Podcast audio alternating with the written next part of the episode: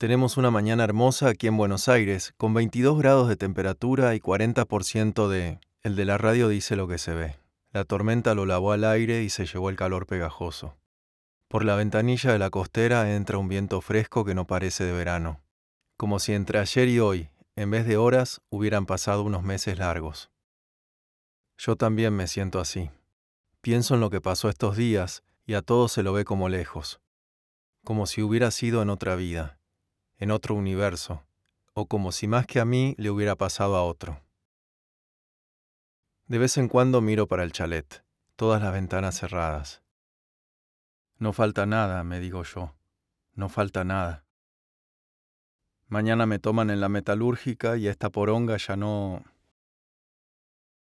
Agarro el termo que me pasó Esteban, uno azul de tapa roja, con el escudo de San Lorenzo.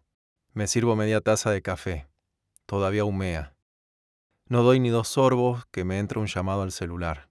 Por un segundo pienso que es ella y el corazón se me sube al cuello. Pero no, es Sil. Ahora el corazón en los ojos. Puta, lo dejo ahí, sonando. ¿Qué hace llamando a esta hora? No voy a atender. Porque si quiere hablar, porque si... Pero enseguida llama de nuevo. Ocho y pico de la mañana. Qué raro, me digo yo. Porque una vez va, pero dos, me doy vuelta, de espaldas al chalet. Julián, ¿me escuchás? dice apenas atiendo. Tiene la voz como aplastada. Es lío. Lo agarraron a lío. Me paro al lado de la silla.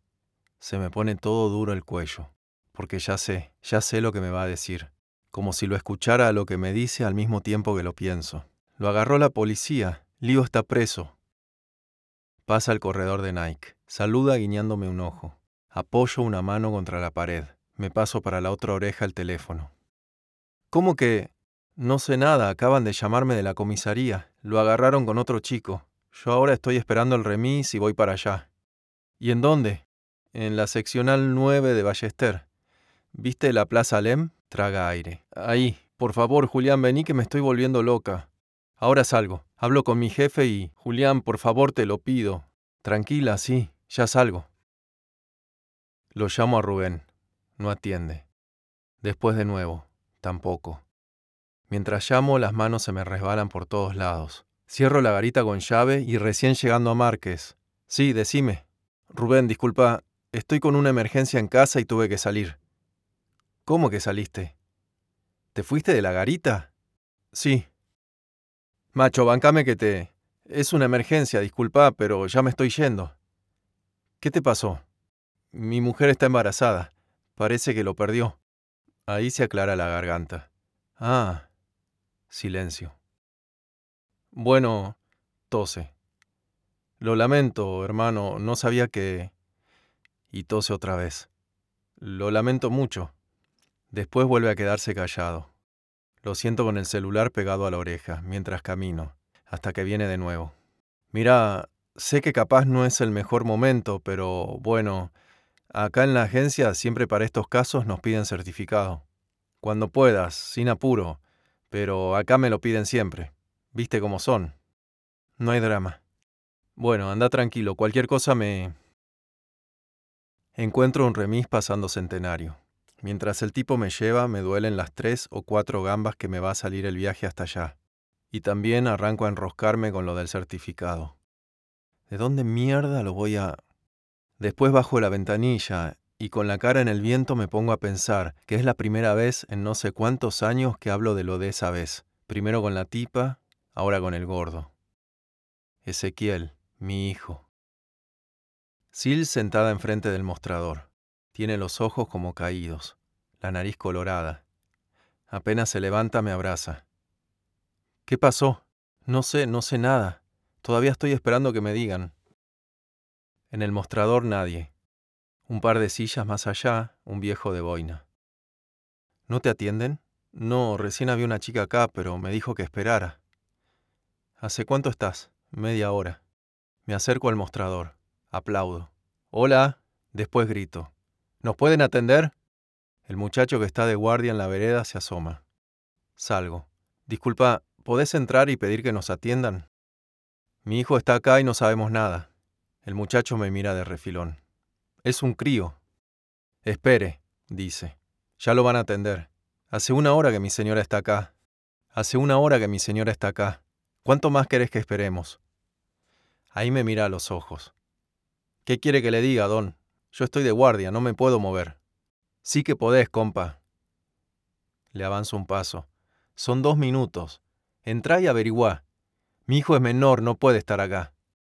El pibe me aguanta la mirada, pero apenas ve que ni parpadeo, se acomoda el cinto y entra. A los dos minutos sale por el pasillo un gordo. Cincuenta largos, papada. Arrastra los pasos con la camisa explotada. ¿Sí? Nosotros somos los padres de Lionel Acuña. Se sienta, agarra el teclado. Lionel Acuña. Sí, entró esta mañana. ¿Ustedes son los padres? Documentos. Sil revuelve su cartera. ¿Cómo está mi hijo? El tipo agarra los documentos sin abrir la boca. Se pone a teclear de nuevo. Enseguida sale el pibe de la puerta. Cuando pasa, mira. Después vuelve para la calle. ¿Qué pasó? Le digo al tipo. Sigue sin contestar. Puta. Esos botones y esa manera de resollar, como un ternero atragantado. ¿Qué pasó que lo trajeron? le digo de nuevo. Él es menor, no puede estar acá. Recién ahí levanta la cabeza. Tiene el flequillo todo pegoteado, como las patas de un lagarto. Caballero, Suárez está explotado. Agradezca que lo retuvimos, si no tenían lindo viajecito hasta la matanza. Pero ¿cómo está él? se arrima Sil. Quiero verlo, no nos pueden... Ya se lo traigo, doña. Usted tranquila que el chico está bien. Todo lo que estamos haciendo es por su seguridad. ¿Se entiende? por su seguridad y por la nuestra. ¿Pero qué hizo? ¿Qué fue lo que... ¿Qué hizo? dice el tipo, y se pone un pulgar adentro del cinto. Esta mañana su hijo y otro menor le quisieron robar a un jubilado en Ballester. La víctima salía de una panadería, iba a comprar el diario. Lo amenazaron, lo intimidaron. Nuestro móvil presenció el hecho y procedió a la detención. ¿A usted qué le parece? ¿Entiende de qué estamos... ¿Entiende de qué estamos... Mi hijo no es un delincuente, mi hijo no es... Señora, levanta una mano el tipo.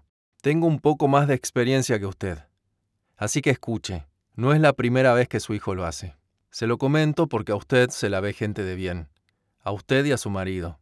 Y me mira de refilón el uniforme de garita. Pero esto siempre empeora. El chico hoy es menor, pero un par de meses más y se quedaba adentro. ¿Se entiende? Afuera de la comisaría, del otro lado de la puerta, el sol. El sol fuerte de las once de la mañana cayendo en picada a la vereda. Acá adentro todo oscuro, ni una luz prendida. No más lo poco del sol que entra desde allá tocando las paredes descascaradas. Sil se tapa la cara. Le agarro una mano. Ella la aprieta. Me suelta cuando se abre una puerta en el pasillo. Hay lío y atrás un muchacho. Sil se arrima. Lo abraza.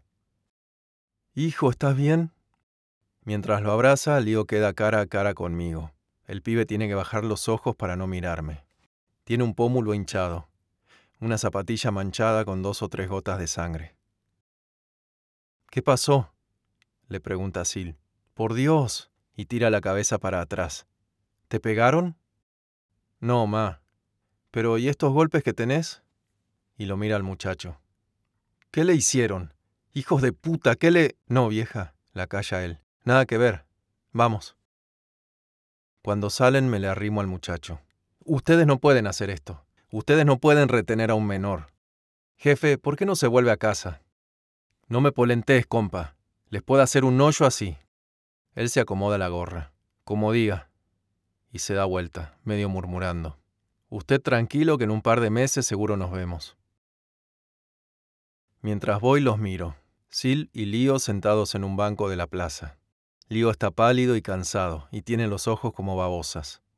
Ya pedí el remis, me dice Sil, y después le agarro un brazo a Lío. ¿De verdad estás bien? Sí, ma. Ella cierra un ojo para que no le dé el rayo de sol que cae entre las ramas. Hijo, ¿qué es todo esto? Nada, ma. ¿Cómo nada? ¿Qué hiciste?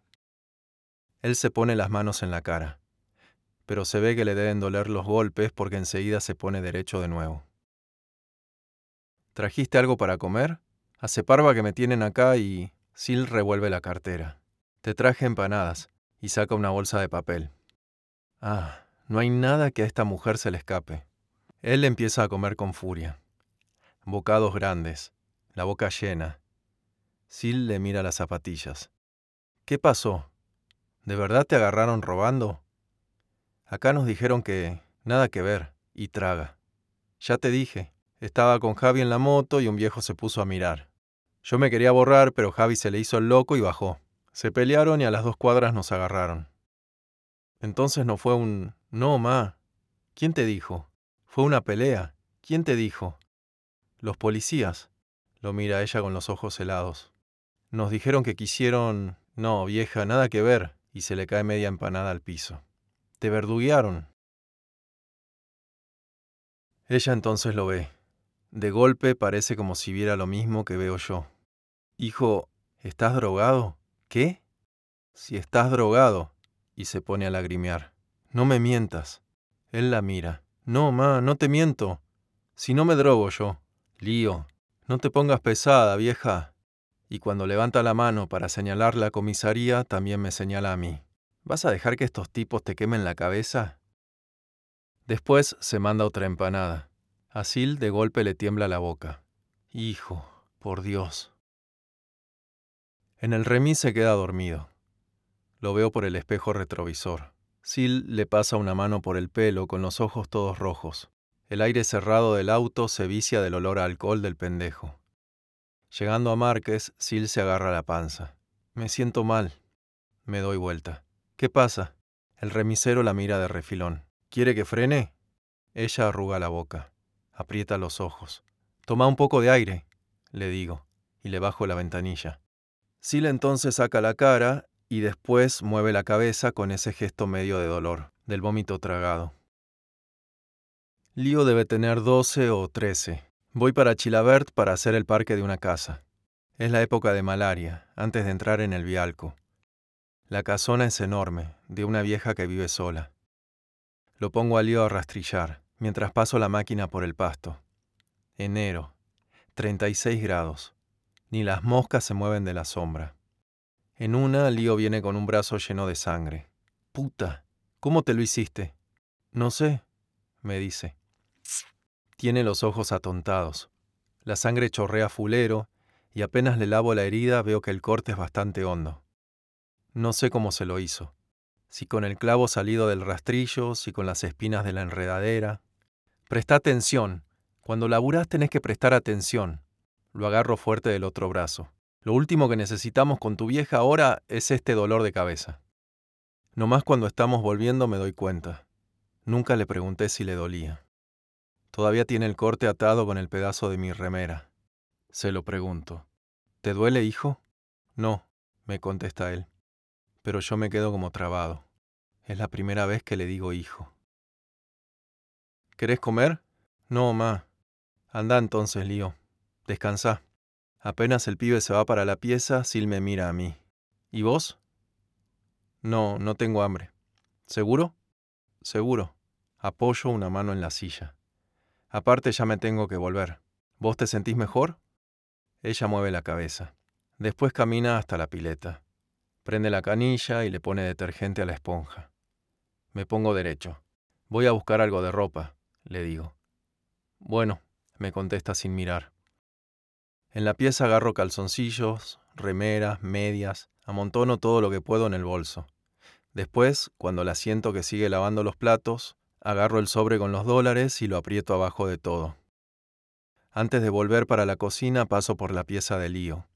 Empujo la puerta la persiana cerrada, el póster de boca, el cajonero, las zapatillas desparramadas al lado de la cama, él echado de costado con una mano abajo del cuello, el olor ácido del alcohol flotando. Sila aparece de golpe. ¿Todo bien? Sí. Y levanto mi bolso. Ella se para al lado, mira a Lío durmiendo, suspira. Cuando le pongo una mano en el hombro me abraza. Yo también la abrazo. La panza se le pone a temblar. Miro la foto colgada enfrente mío. Ella a los veinte, veintipico, cuando todavía no la conocía, sosteniendo al lío en brazos en una playa desierta. Él se ríe. Se los ve solos, muy solos, con un mar todo gris y revuelto atrás. De golpe me siento un extraño. La sombra de un extraño. La sombra de la sombra de un tipo que no conozco. Me tengo que ir, Sil. Ella se pasa una mano por los ojos. ¿Seguro no te querés...? Sí, tengo que volver para el laburo. Apenas llego a la ruta, le pongo a Rubén. Hoy ya no vuelvo. Mañana tampoco. El martes te llevo el comprobante. Me llama varias veces. No atiendo.